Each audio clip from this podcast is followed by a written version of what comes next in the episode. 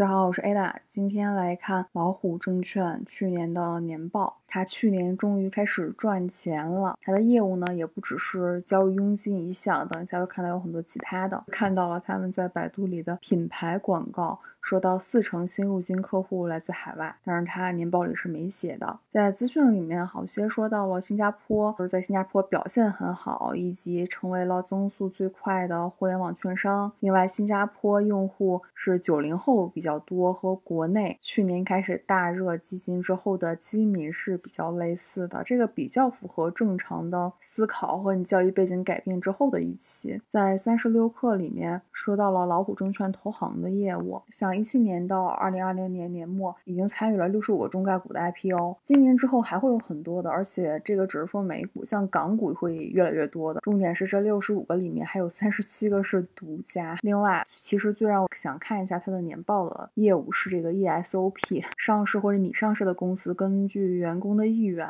通过合法方式使员工获得本公司股票并长期持有。要上市的创业型的公司也越来越多，这个服务签约客户已经超过一百家了。仅仅两年哦，现在开始看它的年报。老虎证券是在一五年八月份开始启动了交易，之后增加了各种业务，获得各种牌照。在一八一九年的时候，分别是有四千多万、五百多万美金的净亏损，而在去年发生了一千九百多万美金的净收入。它的客户中大部分是居住在中国的中国公民。这里想说到微报了，我之前做过使用分享，微报据说在海外是推广的很不错的。另外，在这个风险里面写到了一个一六年三月份收到了国家外汇管理局的通知，要求在平台进行审查，报告客户的资金转移的情况。而现在已经二零二一年了，它还发展的更好了，这在说明什么呢？而他们业务很大一部分都是依赖于清算代理机构盈透证券，有多大呢？净收入总额的百分之七十四，去年是由 IB 清算，在之前这个比例更高，而且盈透证券。的合作是不排他的，就是盈透还会和别人合作，也有和别人合作。不过同时，它的自我清算也在改进，因为它之前收购了 Moscow，在一九年第三季度开始，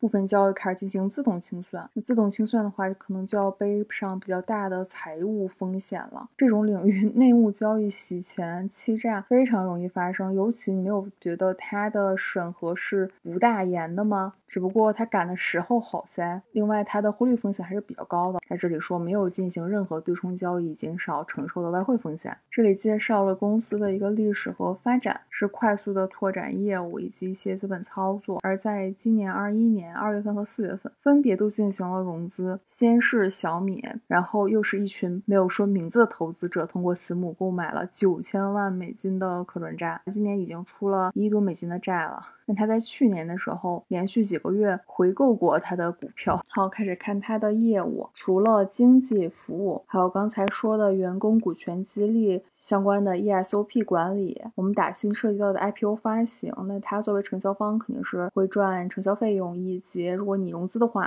它会有一个利率差的收益。还有资产管理和财富管理，这个和你平时理解的可能有些差异。等一下我会看到他的介绍。关于 ESOP，它已经与一百二十四家企业客户合作了，并且同时在二零二零年，他们参与了二十八项美国的 IPO。而一九年是十八项，增长的比较快了。尤其二零二零年 Q 一的时候受到疫情的影响。另外，它的收入大头交易佣金，新西兰子公司贡献了总收入的百分之八十八点八以上，主要收入来自新西兰、中国、美国。这里没有提到像新加坡、澳大利亚什么的，应该还是结算结构的问题吧？不清楚的东西就不说了。他们的核心产品和服务，前面知道经济服务是它最赚钱的，而它的交易量有多大？Q 四的时候达到了六百五十四亿美金，这什么水平呢？我特意去查了一下，比较新的全国各省 GDP 统计里面有十个省的 GDP 是比它要低的。而下面这个表格以季度为单位，从一八年的 Q 一到二零年的 Q 四。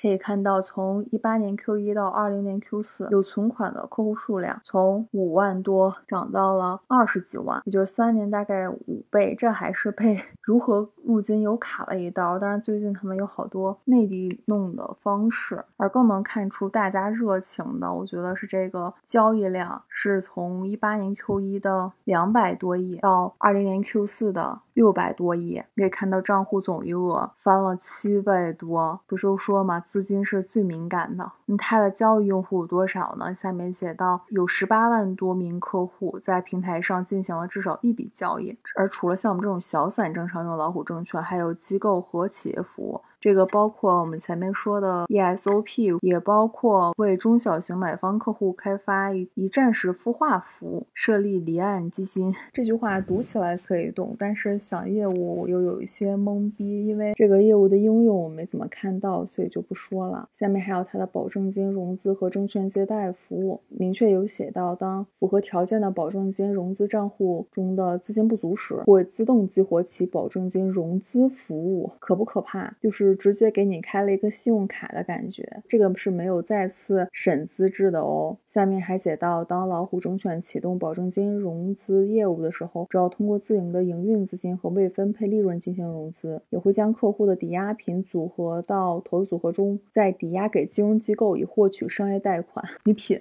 你细品，这个和蚂蚁金服的之前的主营业务是不是有异曲同工之妙呢？然后是它的资管和财富管理服务。说到这个词，首先想到的就是宜信的那种特别高大上的服务，还什么以色列游学。但是你读它下面就不是这么个意思了。自己做了一个专有 ETF 产品，然后两年就关掉了。另外什么闲钱生息啊，这个 A 股券商也是有这种服务的，甚至不用开通。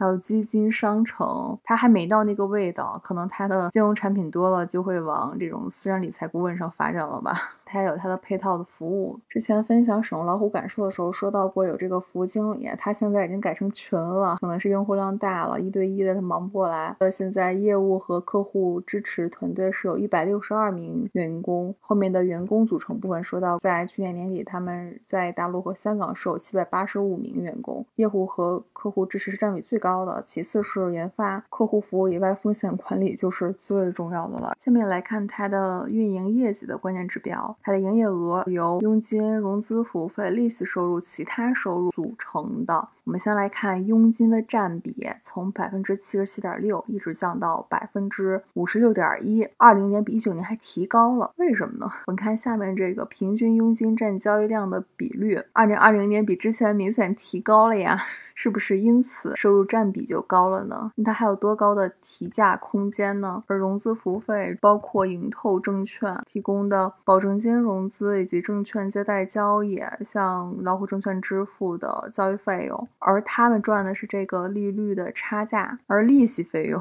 和上一个很像啊，给合并账户以交易为目的的保证金融资以及证券借贷活动赚取利息收入，有可能就是发起方是不一样的吧。但是这个年化利率非常高，所以它的收入占比也比较高吧。你看，从一八年的百分之零点三到二零年的百分之二十二点九，而其他收入它包括就比较多了，IPO 发行服务、广告服务，可能还有一。些其他的，在去年已经达到百分之十六点三，但我挺好奇的，它的 ESOP 的收入在过去两年到底有怎样的变化呢？这个是没有给出来的。而在营业成本费用上，最夸张的就是员工薪酬和福利。前面说过，它研发人员占比很高，还有客户支持很高，在一八年的时候达到了它总收入的百分之一百六十五，呃，太惊讶了。即使在去年它创收很好的情况下，也占到了百分之三十六。而在它的营销和品牌上，它的支出在去年是占百分之十一点五，而它包括是广告和促销，还有根据收入分成安排向业务合作伙伴支付的费用、客户推荐费，费用应用效率是比较高。董事和高级管理人员，